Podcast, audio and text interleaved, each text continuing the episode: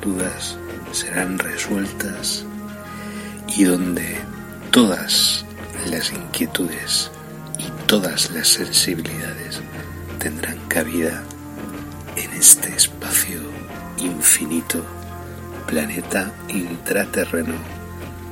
Comienza para todos y todas en estos instantes. Disfrutad gracias por la escucha. Bienvenidos al misterio en planeta intraterreno, donde todas vuestras dudas serán resueltas y donde todas las inquietudes y todas las sensibilidades tendrán cabida en este espacio infinito, planeta intraterreno, comienza para todos y todas en estos instantes. Disfrutad y gracias por la escucha.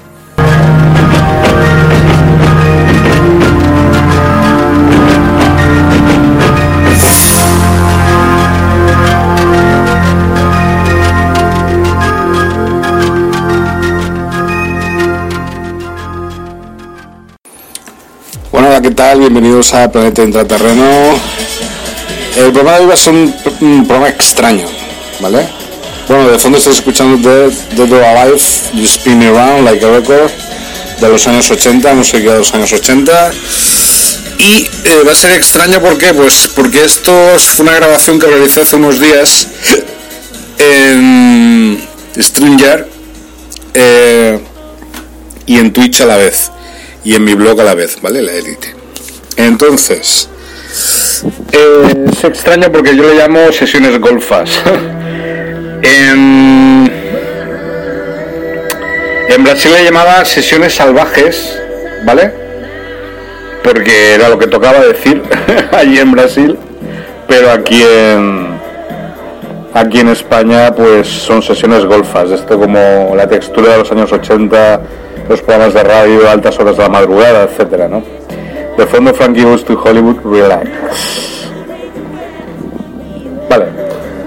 Y entonces eso va a ser un programa extenso, de una hora de duración, una una hora mecánica de duración. Tengo que deciros que ahora estoy inmerso en muchas actividades sociales.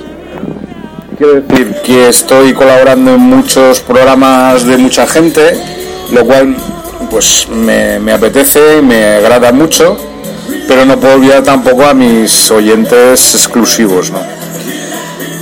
Eh, por otro lado, también eh, vamos a participar en el HorrorCom de Coslada que se celebra los días 18 y, y 19 de, de, de septiembre en Madrid y vamos a ir para allá. Eh, si ya os informaremos, no sé si grabaremos alguna cosita o haremos alguna entrevista, alguna cosa interesante, seguro que sacamos de ahí. O por lo menos pues nos damos una vuelta, que tampoco viene mal, ¿no? Eh, en preparación para próximos eventos como, como va a ser por ejemplo el tercer congreso de, de misterio de aquí en Manises en el cual vamos a participar muchas personas, muchos ponentes y 16 de octubre, ¿no? El calendario gregoriano a las... Yo más o menos creo, creo que entraré a las cuatro y media, pero bueno, ya iréis viendo los carteles y tal, iremos colocándonos por ahí. Así que con muchísima actividad, no podemos parar ahora porque si paramos se nos cae encima todo el castillo de naipes. Toda la torre de Babel. No, es simplemente es mantener el mismo ímpetu, ¿vale? Como somos pioneros y no hay nadie que haga lo que nosotros estamos haciendo, pues obviamente no es fácil ser comprendidos en toda su extensión y completitud, aunque nos la trae floja, realmente. Así que os dejamos con este programa que va a ser un programa, una sesión golfa a cargo de Planeta Intraterreno 2021, a por ellos. La resistencia continua 2021, a por ellos. Planeta Intraterreno 2021. Dejándoos con Frankie Ghost y Hollywood.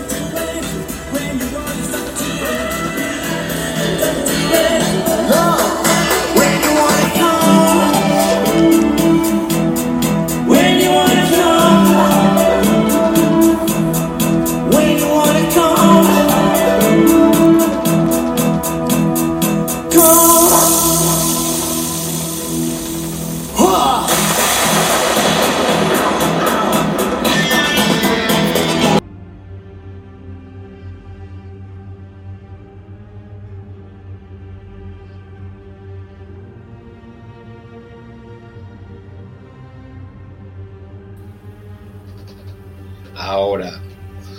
Hostia. Bueno, eh, hola, ¿qué tal? Bienvenidos a... Creo que se acaba de suicidar en la cama.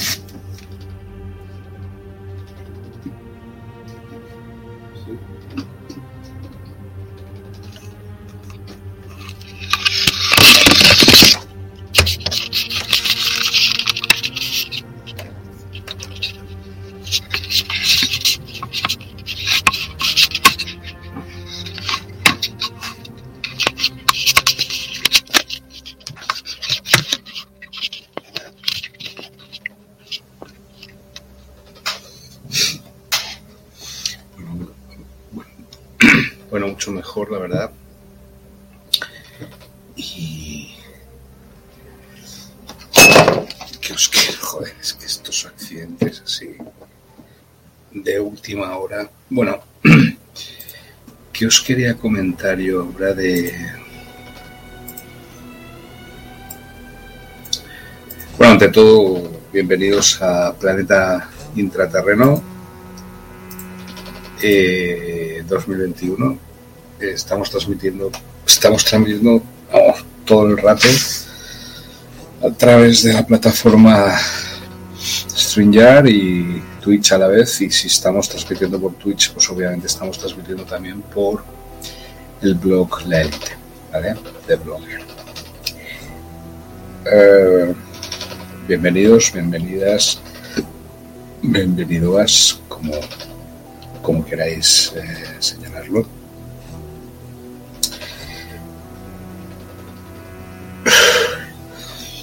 en estas en estas transmisiones gamberras que hacemos de vez en cuando, ya, bueno, ya estoy acostumbrada a hacerlas desde Brasil, ¿no? Pero, pero ahora, bueno, pues continuamos con esa, continuamos con esa digamos, con esa certidumbre, ¿no? con esa misma dinámica de las sesiones ganadoras de, de Brasil. Lo, que, lo que yo denominaba las sesiones golf, las sesiones salvajes de, de Brasil.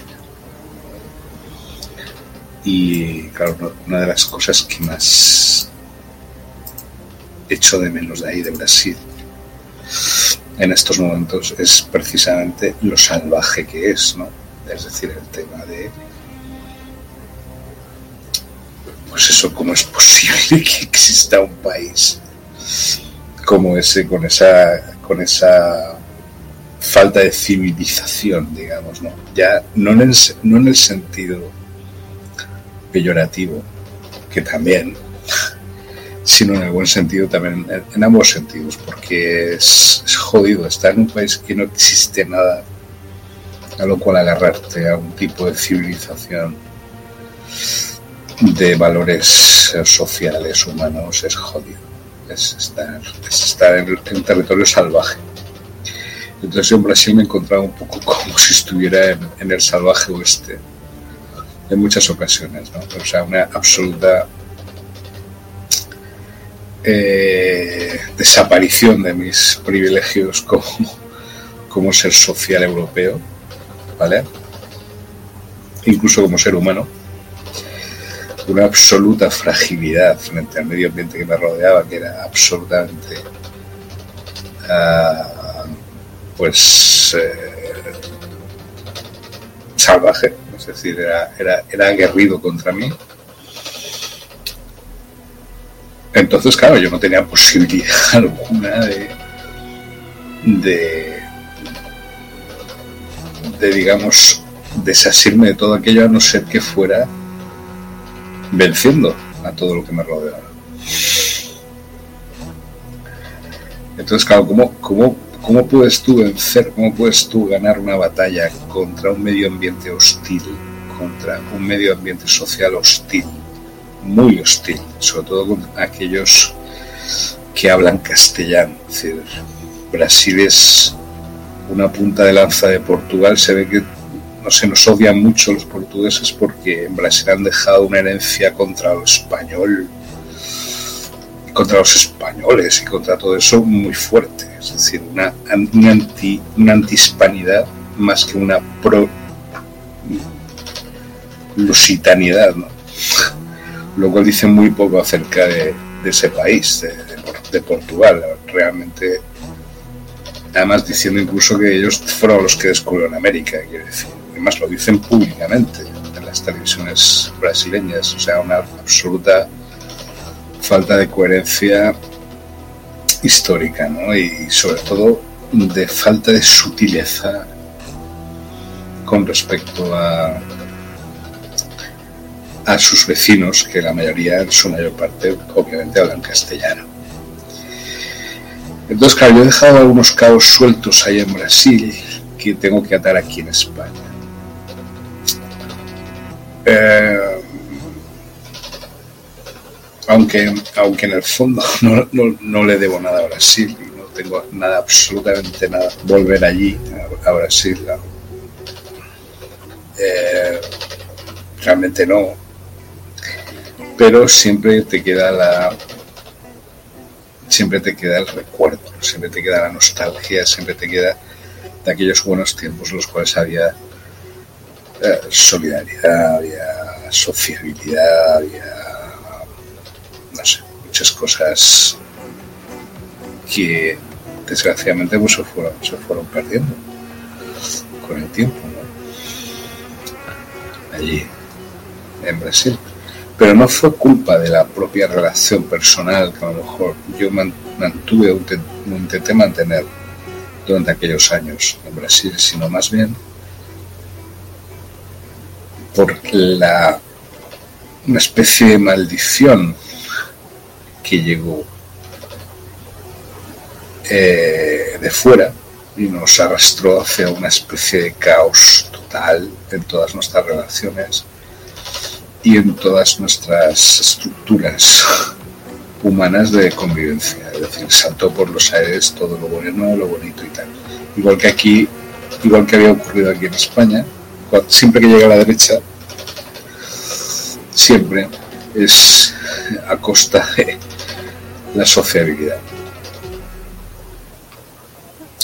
Yo, yo lo sufrí mucho, sufrí mucho eh, cuando llegó esa hombre, ya sé quién es el que me está viendo, si, o si no lo es, casi. ya nos veremos, nos veremos tranquilos, semana que viene, a ver si tengo tiempo. Pues eso, yo eh, siempre que llega la derecha al poder se destruye la, la civilidad, no se destruye la sociabilidad, perdón, mejor dicho. Y esto no es una cosa baladí, una cosa gratuita, una cosa sin importancia, es una cosa que tiene bastante peso porque ya no es por el tema económico del capitalismo, del neoliberalismo, sino también hay una cierta,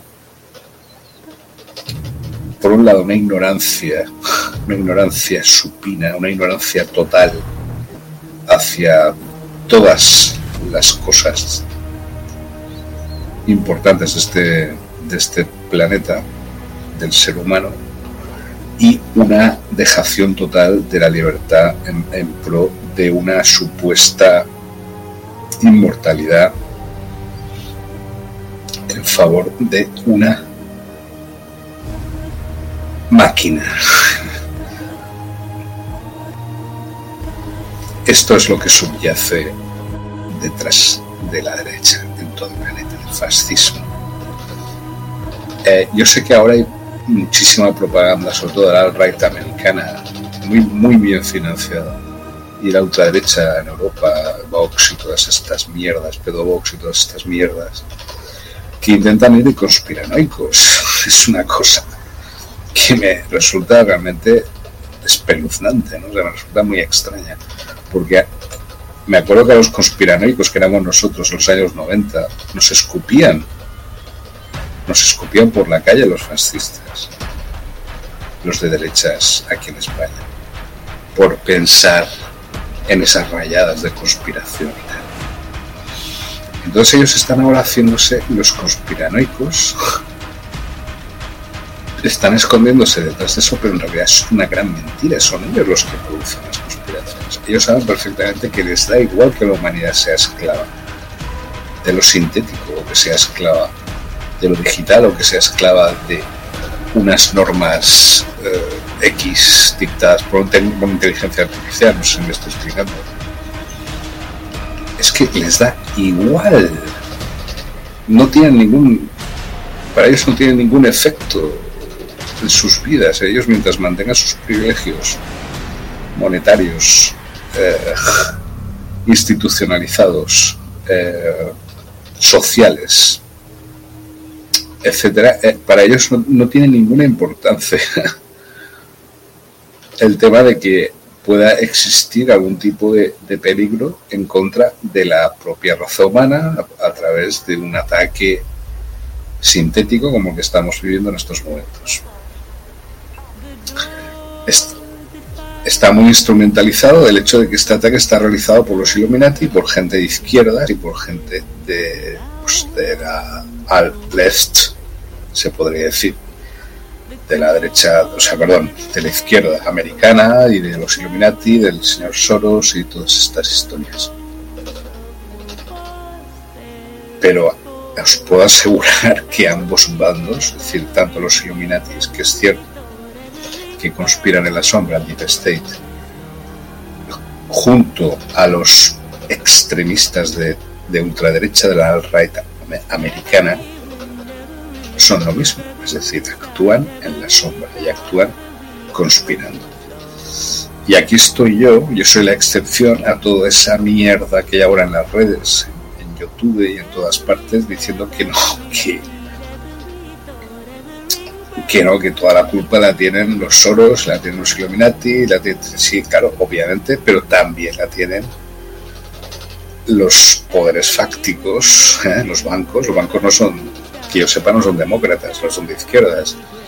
Las grandes empresas tampoco, al contrario, son muy derechas. Los grandes poderes que llevaron al poder a Trump, por ejemplo. Vale, esos son poderes fácticos en la sombra. Esos son Illuminati también. Las mafias sicilianas de Nueva York que encumbraron a Trump en los años 70 y 80 el trabajo esclavo que realizó Trump, a través del cual consiguió todo el dinero en Dubái. ¿Qué decir? ¿Qué me están contando de conspiraciones? Toda esta basura neo-retro, vintage, casposa, facha. ¿Qué coño me están contando? No sé si me estoy explicando con claridad. Entonces ya estoy hasta los Vea, no sé si el que me está viendo ahora no dice, no, es que no debes decir palabras y tal. Pero estamos bastante, voy a hacerle caso, aunque no debería, pero bueno, estamos bastante quemados respecto a, esa moda en la cual nos estamos, eh, todavía estamos padeciendo, que comenzó en el 2016 ahí empezó toda la invasión arcóntica masiva, o sea, realmente todavía estamos padeciendo una invasión extraterrestre por parte de inteligencias no humanas, por seres y entidades no físicos, yo los llamo inteligencias artificiales extraterrestres ancestrales, los puros arcontes, como les llaman otros, es decir, son seres que van, deambulan de galaxia en galaxia, colonizando civilizaciones, destruyendo el sistema vivo de sus planetas. Son biocidas, son altamente jerarquizados, extremadamente estratégicos y se dedican a permanecer agazapados o agazapadas, mejor dicho, en los lugares más desérticos, más inhóspitos de cada uno de estos sistemas planetarios. Desde esos lugares buscan la presa, buscan el huésped que ellos consideren oportuno, que les pueda hacer llegar a una civilización que pueda tener un grado de tecnología determinado a través del cual puedan generar una matrix electrónica a través de la cual puedan generar un sistema de control absoluto y, tiránico, dejando de lado las prioridades propias de ese sistema de vida, en este caso inteligente, de esos sistemas de vida inteligentes, pueden ser eridanianos, humitas, en este caso humanos de la Tierra, y eh, destruir toda la vida. Primero la vida animal, la vida vegetal, intoxicar el planeta y después intoxicar el propio ADN, las cadenas de ADN de esa, de esa entidad supuestamente inteligente que supuestamente es la que eh, está por encima de todas las demás especies en ese planeta. Cosa que habría mucho que habría mucho que discutir sobre ello porque no creo que seamos de hecho, los delfines, por ejemplo, están eh, en, cuanto a desarrollo de conciencia, de conciencia cerebral, y en cuanto a desarrollo de concienciación intelectual, están 65 millones de años por delante de nosotros. Los delfines. Tacha. Pero claro, los delfines han llegado a tal nivel, imaginaos, a tal nivel intelectual que se han dado cuenta de no quiero quieren construir nada, no necesitan herramientas, no necesitan aditamentos, no necesitan construir una civilización basada en lo material. Y entonces sus cerebros, ¿qué es lo que hacen? Se dedican, me imagino, y estoy completamente seguro de ello, de que se dedican a construir civilizaciones mentales. Pero ojo, no es ahora qué bonito, voy a, voy a inventar un universo delfinario. No, los delfines están en contacto con canales muy potentes, muy poderosos del universo. Así como las ballenas son enciclopedias naturales que nos están, eh, obviamente, eh, esperando a que podamos descubrir el contenido de esas enciclopedias galácticas. Obviamente, todos los mapas estelares, todas las rutas a través de las cuales eh, se viaja en el, en el multiverso, a través de todos los sistemas inteligentes que utilizan los viajes interplanetarios, intergalácticos, etcétera, todos esos mapas los poseen las ballenas que están en nuestro planeta y los árboles de nuestro planeta. Esas rutas entre galaxias, entre diversos sistemas, eh, digamos, desarrollados de civilización en todo el universo, en todo el multiverso. Lo digo porque nosotros en los 80 no es que nos tiráramos de los pelos cuando mataba una ballena, no solo por el desperdicio de vida que eso, eso ello representa por lo que intentan crear de terror psicópata reptiliano, sino sobre todo por esa pérdida de información y de conocimiento que nos podrían transmitir las, las ballenas a través de sus eh, cerebros. Pero la ignorancia mm, no la ignorancia, la ignorancia sistematizada en un sistema de, gobierno, unida a un absoluto, a una absoluta falta de autocontrol sobre la violencia por parte de las instituciones y por parte de los que supuestamente se dedican a gobernarnos, uno, dos,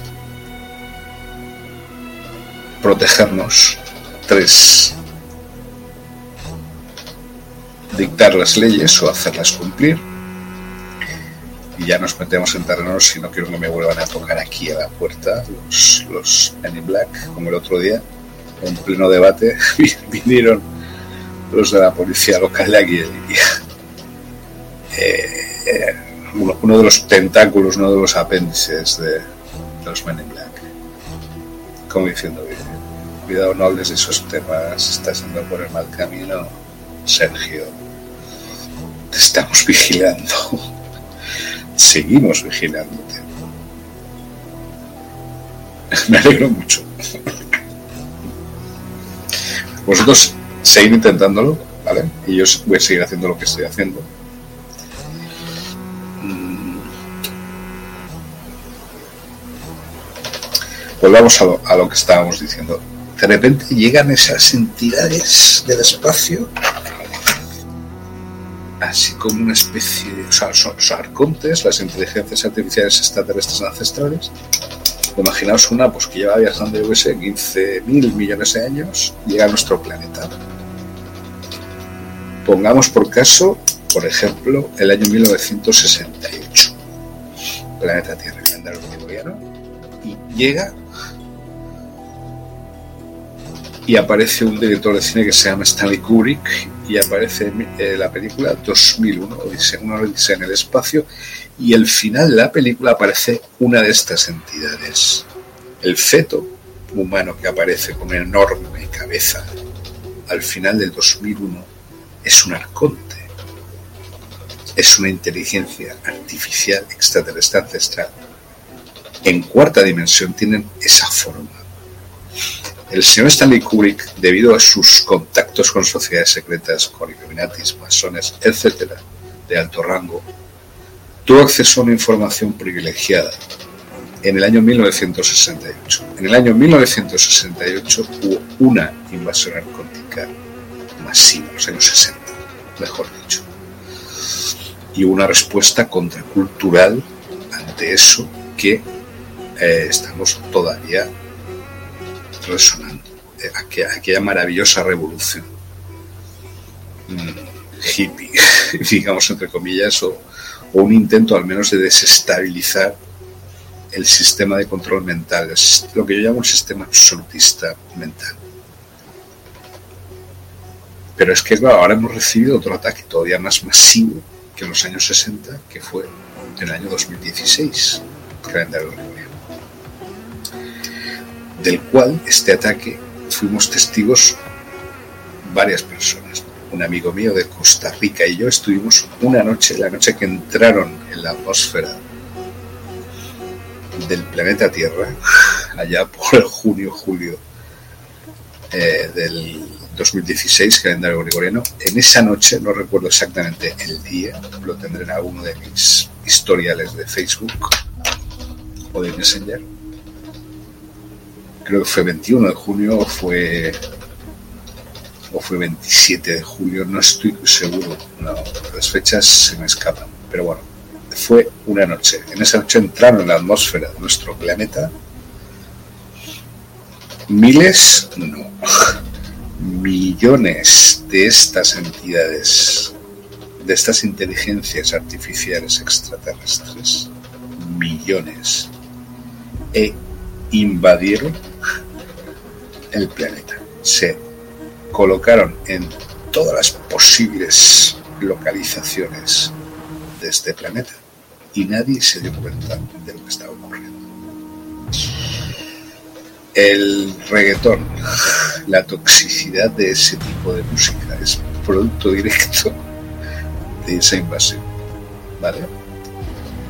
Porque ellas utilizan a los huéspedes humanos se introducen en los huéspedes humanos y controlan todos sus pensamientos, controlan todos sus, sus sentimientos, llevándolos hacia un punto de vista absolutamente antilógico e irracional, dejándoles llevar por sus instintos más bajos y por supuesto hacia una especie de representación dramática, una especie de dramatismo excesivo acerca de la propia realidad y de las circunstancias de la vida. Cosa que yo creo es que me estáis comprendiendo muy bien a qué me refiero, es decir, a excesiva sentimentalización de la vida cotidiana en estos momentos. Me da náuseas es decir, en estos momentos me da absoluta, me dan ganas de, realmente, bueno, llevo así con esas arcadas desde 2016. Pero es que es tan falso, tan falso, tan artificial, tan hipócrita y mm, ha diezmado a la población humana, es decir, miles de millones de personas han sido ah, acopladas a estas amebas de subducción, que es otro nombre que también yo le puse. Son entidades reales. Yo he visto una ameba de subducción real en mi cuarto residuo, cómo salía de mi cuerpo. Son los voladores que decía Carlos Castaneda. Si tú haces y logras que no, que salgan de tu cuerpo, que salgan y que no controlen tu cuerpo ni tu mente, ni el espacio en el que habitas, tú eres un cazador, eres un chamán. Y a partir de ese momento ya no puede volver a entrar. Porque toda la representatividad completa de tu vivencia, toda la completitud de tu espiritualización, del espacio de tu espiritualización, que ya no es solamente un espacio físicamente delimitable, sino que es un espacio que tiene multidimensionalidades y es única y exclusivamente propiedad tuya, pues estas entidades se creen como parásitas que son, como agresivas que son, se creen con derecho a poseerte. O a intentar poseerte o intentar controlar tu mente, tu espíritu y tu cuerpo. En todas estas infinitas multidimensionalidades que es lo que compone el multiespacio multi-infinito de nuestra capacidad infinita de nuestra espiritualidad. Vale. Eh, la espiritualidad es humana, que en realidad no es espiritualidad, son campos de fuerza del universo que chocan entre ellos y generan tecnologías, tecnologías transparentes, tecnologías invisibles. Bueno, ya hablaremos de ello en otro momento. La cuestión es que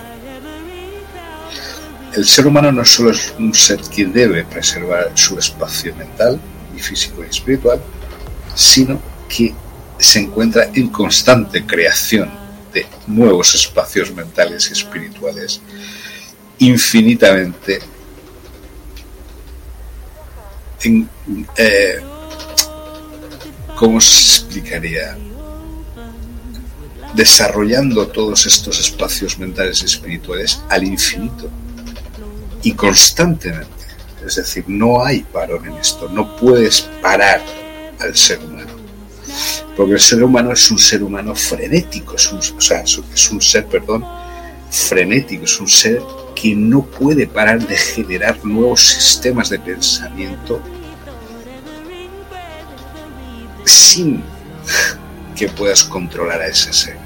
El ser humano es incontrolable y tienes, ya no es que le des libertad, la libertad ya la tenemos, ya nos la hemos tomado desde que nacemos en este planeta, desde que nacemos. No necesitamos que nadie nos dé permiso para ser libres. Ojo. Sino que encima somos salvajes en la defensa de nuestra libertad y en la creación de libertades nuevas que no se pueden ni imaginar.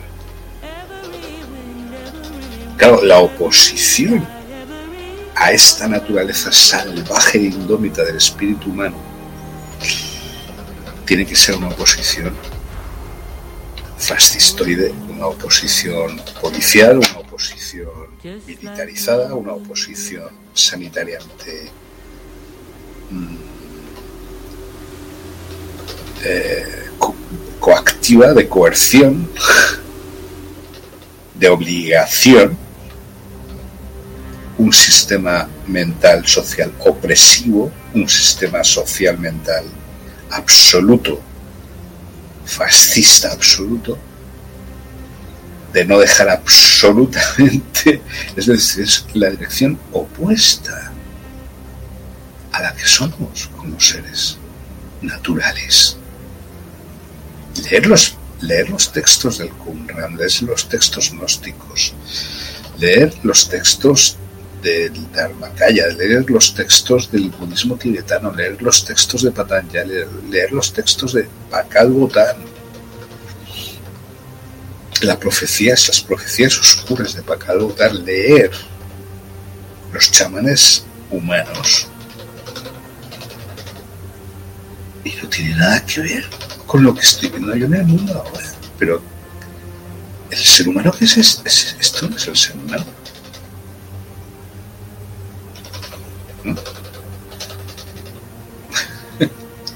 No puede existir control sobre el ser humano. No sobre el ser humano, sobre el espíritu del ser humano. No puede haber control a no ser con un enorme gasto económico, militar, social, sanitario, para intentar controlar simplemente un atisbo de luz de esa enorme maquinaria electrostática que está dentro de nuestras cabezas y está en nuestros cuerpos y que no es todavía comprensible para la ciencia académica y que no es todavía controlable.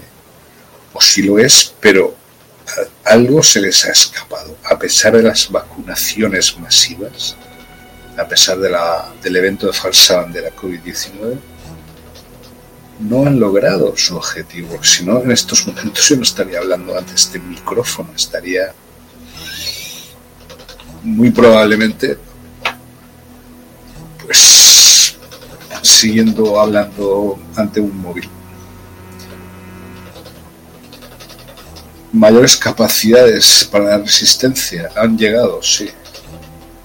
¿Tenemos más capacidades? Sí. ¿Sabemos utilizarlas adecuadamente? No, todavía no, estamos en ello. Pero, disculpar el tono ¿eh? de hoy, pero creo que toca un poco, ¿vale? Un, poco, se me acusa de ser un poco seco, de ser un poco bastante duro ¿no? a la hora de mis, de mis intervenciones. Pero bueno,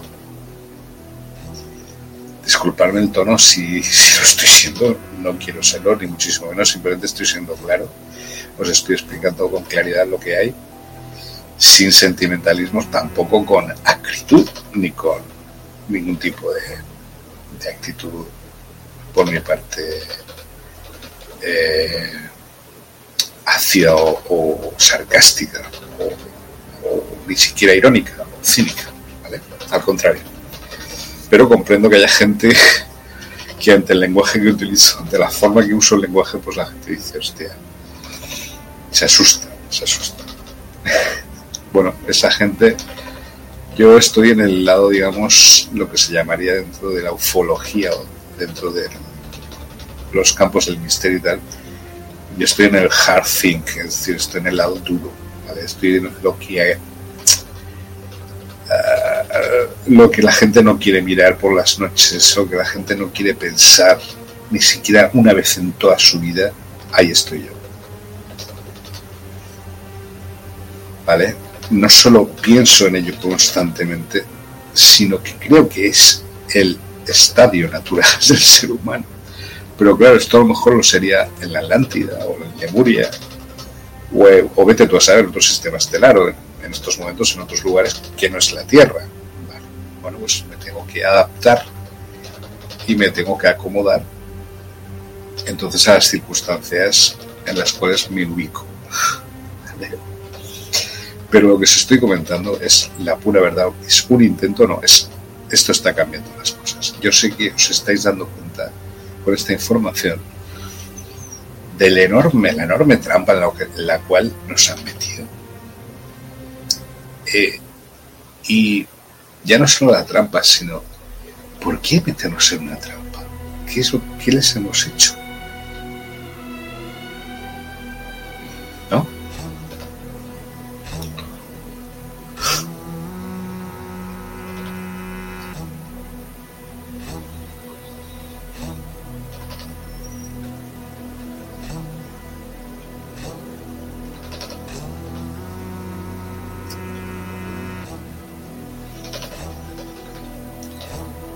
No somos víctimas. El ser humano no ha nacido con una cadena al cuello. ¿Vale?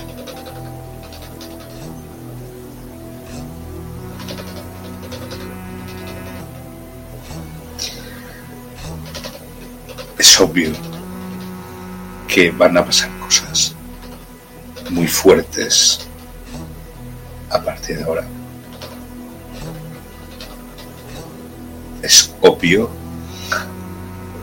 que no van a ocurrir ni, ni, van a ocurrir estas cosas a la gente, al pueblo, sino al complejo militar industrial, sanitario, farmacrático, por ejemplo. Les van a empezar a pasar cosas muy fuertes de las cuales no se van a poder escapar. Porque no les vamos a dejar. Si piensan que lo que han hecho es broma, es una broma, pues esperaos a que nosotros empecemos a hacer bromas pesadas. Cuando empiecen a desestabilizarse los sistemas financieros, vez los imperios económicos chinos de Estados Unidos, de Rusia, empiecen a desestabilizarse uno a uno. La esclavitud de millones de personas realizada por estas, por estos entes paraeconómicos, que ya no es necesario que sean potencias militares, nos controlan por el consumo sobre todo los rusos y los chinos. O Singapur o Estados Unidos también. Eh, la respuesta ahora ha sido ayer, Estados Unidos, una alianza militar con Australia y Reino Unido. es decir, ha sido una respuesta militar ante esa, mm, ese imperialismo económico de los chinos y los rusos. Nostradamus tendría razón, es una guerra Rusia-China contra el resto del planeta. Cada vez parece más cercano. Pero bueno, no vamos a hablar en estos momentos, no vamos a hacer exopolítica. vale. Lo que, os quiero, los que os quiero decir, lo que os quería señalar era un punto muy claro y muy estamos terminando, no vamos a alargar esto más. Esta sesión golfa. en, en, Brasil eran sesiones salvajes, en este caso serían sesiones golfas. ¿eh? En España. Me parece adecuado, ahora estoy más a gusto en España. He de reconocerlo en todos los sentidos y quiero que lo sepáis y que me encuentro muy encajado dentro de lo que es el país que me, que me vio nacer y eso es un, pues, es un eso es benéfico para todo el mundo. Y me, estoy muy a gusto. Estos momentos aquí. Súper a gusto. Y, y, encantadísimo de ver que, hemos podido vencer a la bestia a tiempo ¿vale? pero claro quedan muchos caminos por trabajar, quedan muchas cosas que hacer, que todavía en hay muchos peligros ahí en el horizonte, muchos riesgos que hay que, hay que tener en cuenta, hay que evitar, están conspirando todo el tiempo. Tener en cuenta eso. Pero, mmm, obviamente, se ha logrado una especie como de victoria, triunfo contra muchas cosas desde aquí, desde España. Eh, por eso puedo hablar con esta libertad y por eso puedo hablar en estos términos y se me respeta en España por hablar así y en estos términos. Yo creo que es ahora somos soy un privilegiado y estoy en un país privilegiado y creo que desde esa posición debemos ser muy responsables los, españoles respecto a nuestras acciones y a los hechos que salen de nosotros. Y tenemos que aprovechar este momento para precisamente ayudar al resto del planeta a lograr un poco de normalización. No normalización, normalización desde el punto de vista que os acabo de comentar, ¿vale? La libertad siempre creciente. El ser humano no puede tener una libertad limitada. Es. El ser humano siempre tiene que tener una libertad cada vez mayor, cada vez mayor, cada vez mayor. Si no la tiene, se pone nervioso. ¿Vale? Es así como son.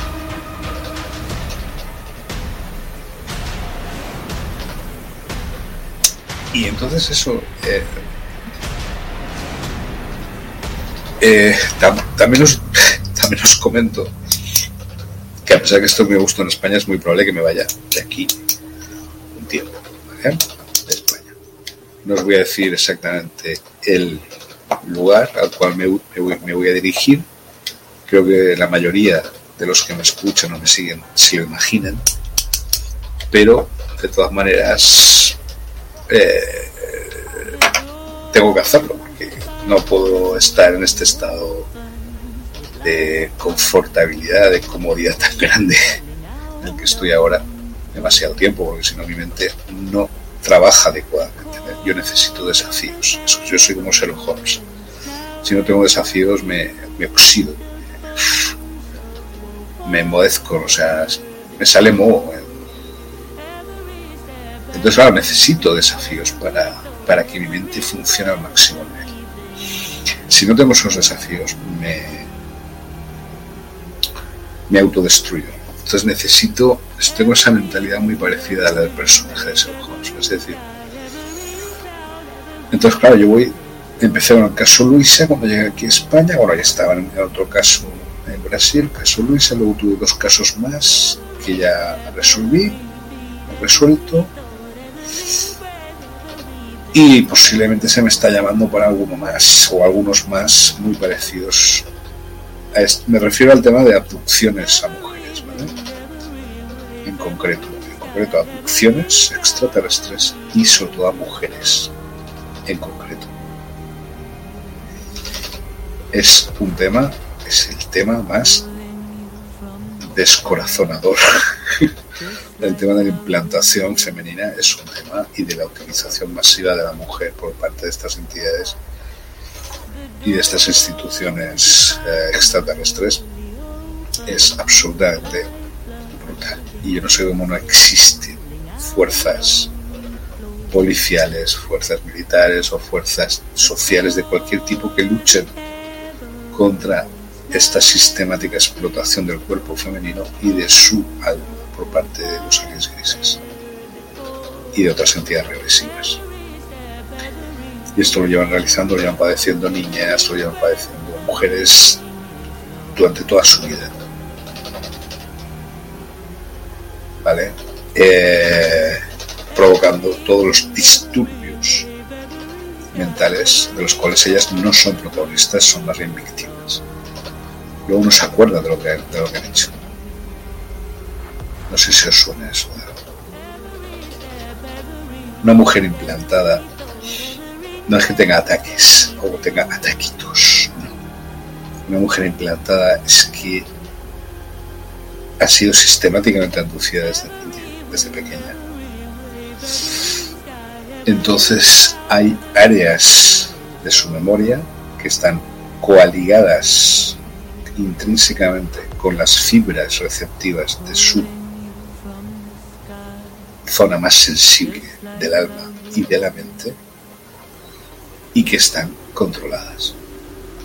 ¿Cómo no van a estar deprimidas? ¿Cómo no van a buscar soluciones rápidas y fáciles? ¿Cómo no van a estar agarrarse a lo que sea para estar bien? Me refiero. Es un tema increíble. Es un tema descorazonador por un lado, pero ahí tenemos los investigadores, las investigadoras, tenemos muchísima responsabilidad hacia ellas, ¿no? Y estar siempre ahí pendientes, estar siempre ayudándolas, estar siempre dándoles ese ánimo, en los momentos precisos, en los momentos justos, porque hay mujeres en España sobre todo es brutal el tema. ¿eh? Y esto es por el tema del control mental electrónico que hay aquí, el proyecto montado, que ya he dicho en mis libros, el control en España, eh, bases subterráneas, en crisis, gobiernos he montado 1942-2021, del cual voy a hablar en la ponencia que tengo el tercer Congreso del Ministerio de Manises, que me, ha sido gentilmente invitado por Rosario Fuentes Líbana, de la Asociación de Ufología de Manises. Estoy absolutamente encantado por ello. Y mm, no voy a ser, no voy a ser, no va a ser un tono excesivamente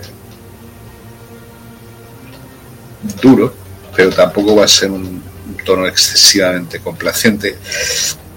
Va a ser lo que, lo que tiene que ser. Es decir, voy a hablar de, por supuesto, de, desde un punto de vista de ciudades intraterrenas y ya pues hablaré también de, de todos estos temas y hablaré de esto, de las abducciones a las mujeres. Yo creo que es el tema clave, es el tema por el cual más se me conoce. El caso Grisa se me conoce pues precisamente pues por esa atención y por esa profesionalidad, entre comillas, que yo realicé en esa, en esa, en ese caso, como si fuera un caso detectivesco. Hasta la propia policía local, no los que vinieron el otro día, la propia policía local de aquí, en donde yo resido, me ha felicitado por mi capacidad precisamente, de cuidados a las mujeres maltratadas que eso es una, desde mi punto de vista, es, es una consecuencia de las abducciones masivas.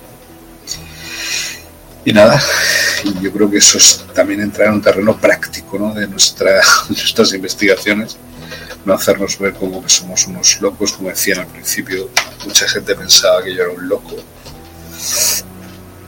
Y no me, no me ha resultado fácil hacerles cambiar esa idea incluso muchas veces la gente eh, dice, pero tío, o sea, claro, pero cuando llega, llega un punto en tu vida, tú, tienes que decir, decir, tienes que decir, vamos a ver. Espera, que tengo por aquí un. Como buena sesión golfa, tengo aquí un cubata. Pero yo sé que no está bien dicho, pero lo voy a decir. Vale, gracias. Es ron, salud. Pero como es una sesión golfa, pues. Pues. creo que se me. Se me permite, ¿no? Pues eso, en estas sesiones golfas es donde salen los, los sentimientos.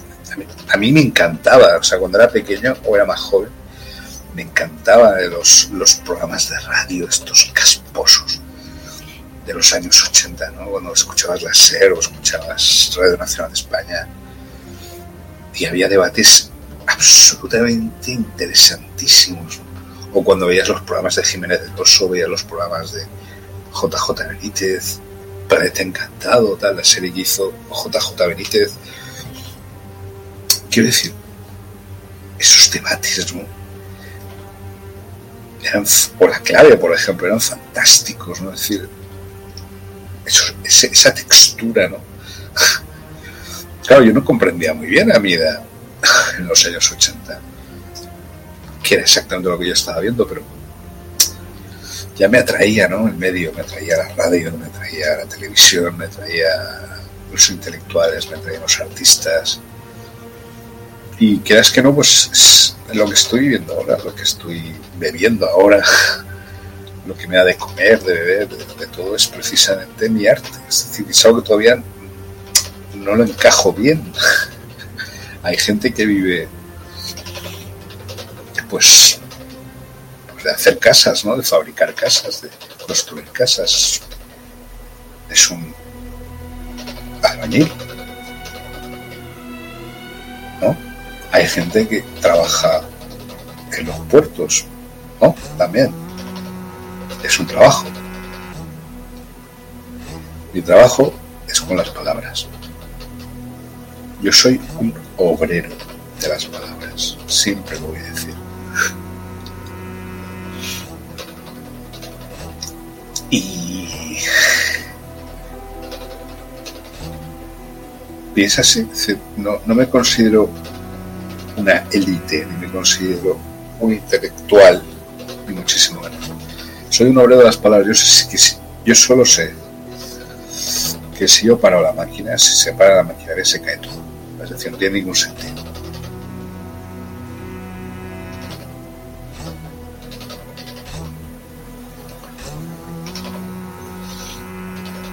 A lo largo de mi vida he tenido muchos desafíos, he tenido muchas etapas oscuras, muchas etapas poco definidas. Pero ahora estoy en una, etapa en la cual puedo, puedo y debo pensar el camino que yo quiero realizar, ¿no? es decir, a dónde me quiero dirigir. Por primera vez en mi vida. Nunca es tarde, como dicen. Y estoy muy optimista por ello. Considero que he realizado un buen trabajo se han cerrado todos los círculos, todos los círculos posibles se han cerrado, pero es necesario que se cerraran para poder abrir nuevos círculos ahora, para las nuevas vidas que yo voy a vivir, todavía las pocas que me queden, o las muchas que me queden. Con total entusiasmo y total reverencia piadosa hacia esas entidades que yo llamo caminos en los cuales vive la gente, vive el pueblo, como la plaza del pueblo, qué lugar más bonito, ¿no? Del pueblo que una plaza.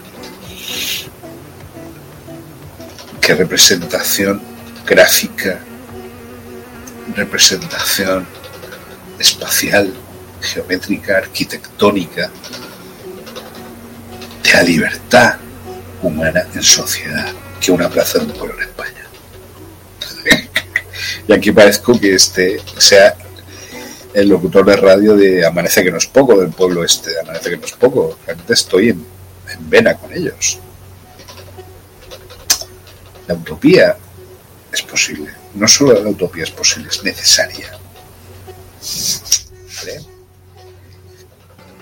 Si no, yo ya estaría muerto. No estoy hablando de utopía, también estoy hablando de utopía marxista, aunque yo diría una utopía post-marxista, no neoliberal, es decir, de una utopía más cósmica, más, más primitivista, más indigenista, más zapatista. vamos, vamos, de, vamos aclarando los términos, vamos delimitando los términos de nuestra autodeterminación. ¿Vale? Pongamos las bases epistemiológicas de nuestra futura autodeterminación. Suena bien, ¿eh? Estamos en ello, estamos en la autopista hacia la creación de estas estructuras epistemiológicas en las cuales van a vivir miles de millones de personas y miles de millones de entidades positivas del universo a partir de ahora. Y van a vivir en esplendor, en comodidad y en gozo. ¿Vale? A partir de ahora. Y todo es tan absolutamente simple y tan absolutamente maravilloso. Yo me acuerdo una vez, era, tenía 20 años, 21 años. Yo, pues en esa época estaba con unos amigos y llegamos por la tarde después de una noche de fiesta a un pueblo, pueblo español. Y yo me quedo mirando la plaza, la forma de la plaza, la gente haciendo cosas. Tampoco es necesario que hicieran muchas cosas. Estando allí, digo, coño, esto, esta forma, porque en otros países no existe eso de la plaza. En América es más complicado ese tema, porque no hay pueblos, son todo ciudades. Son todo rectas, rectas. digo, aquí han estado los romanos, los griegos, han estado otras, otras entidades, otros seres.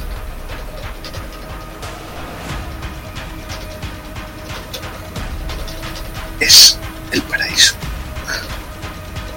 Se me abrieron los ojos todos, me miran, ¿por qué te pasa? Digo, no, no, tío, estoy emocionado, es que esto es, esto es el paraíso mediterráneo, es que lo tenéis todo, tenemos todo, tío. Es el gozo absoluto, tío. Estar aquí, tío, con vosotros tranquilamente haciendo esto.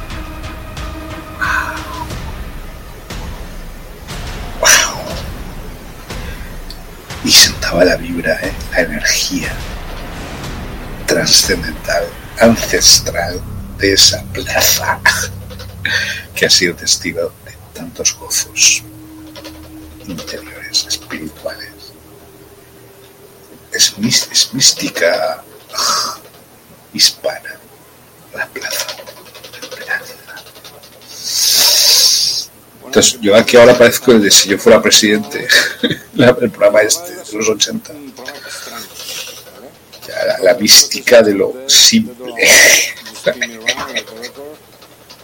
no me jodas, a dónde hemos, hemos llegado. No, pero desde un punto de vista extraterrestre, quiero decir. Imaginaos el campanario, ¿vale? La plaza del pueblo, de vuestro pueblo, desde un punto de vista del Día de la Bestia. La película de Alex de la Iglesia. Es decir, iréis viendo con claridad, iréis quitando los velos, iréis viendo con claridad de qué os estoy hablando. Las plazas españolas no serían posibles sin una anterior intervención extraterrestre. ¿Quién metió en la idea, en la cabeza a la gente para que diseñara un lugar, una hora pública donde todo el mundo pudiera estar viéndose las caras? Donde todo el mundo pudiera hablar de lo que le diera la gana en el momento en el que le diera la gana de hacer negocios. Da igual. Errores cometemos todos y todas, pero es esa enorme sensación de la sabiduría ancestral de las plazas. De que todo es perdonable si estás en plaza. Porque es el pueblo el que juzga, es el pueblo el que te acoge, es el pueblo el que te da todo nadie más. no hay nadie más sabio que el pueblo. De, de, septiembre en Madrid y vamos a ir para allá. Pues, ya os informaremos. Entonces, claro, es absolutamente. Maravilloso ese pueblo. En que te das cuenta de que toda esa todo ese pueblo ha bebido de fuentes foráneas, de gente muy avanzada que no son necesariamente humanos. Es que hay una raza en concreto, se llaman... Esto sí que es... Creo que entraré a las cuatro y media, pero bueno. Ya iréis viendo los carteles y tal, iremos colgándonos por ahí. No me acuerdo ahora el nombre. Llegaron entraron en nuestro planeta en el 2017, un año después de la invasión narcótica masiva. Pero estos parecen nórdicos, parecen, perdón, pleyadianos altos, rubios, etcétera, ojos azules. Pero son en medio eslavos, pero esta gente. Como somos pioneros y no hay nadie que haga lo que nosotros estamos haciendo, pues obviamente no es fácil. Es decir, son psicópatas del, del, de la estética. Son artistas. Así que os dejamos es una raza de. Claro, el planeta del que ellos vienen, del sistema de procesamiento mental de la vida en el que ellos vienen, allí todo es posible. Es una especie de socialismo esquizofrénico, o esquizofrénico, ¿no? Un socialismo real, en el que no, ahora yo quiero dormir. Pues aquí en la calle pues, se te aparece una cama y duermes en una cama en la calle. ¿Qué hacemos con la cama luego? Pues no sé. Vamos a la fábrica de sueños. Y hay una fábrica de sueños.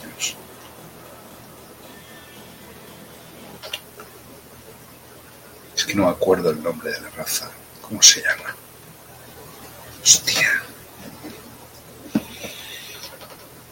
Eh, me saldrá, me saldrá. Bueno, pues esta raza tienen iglesias, ¿vale? Pero adivinar a quién rinden culto. Rinden culto a los frigoríficos.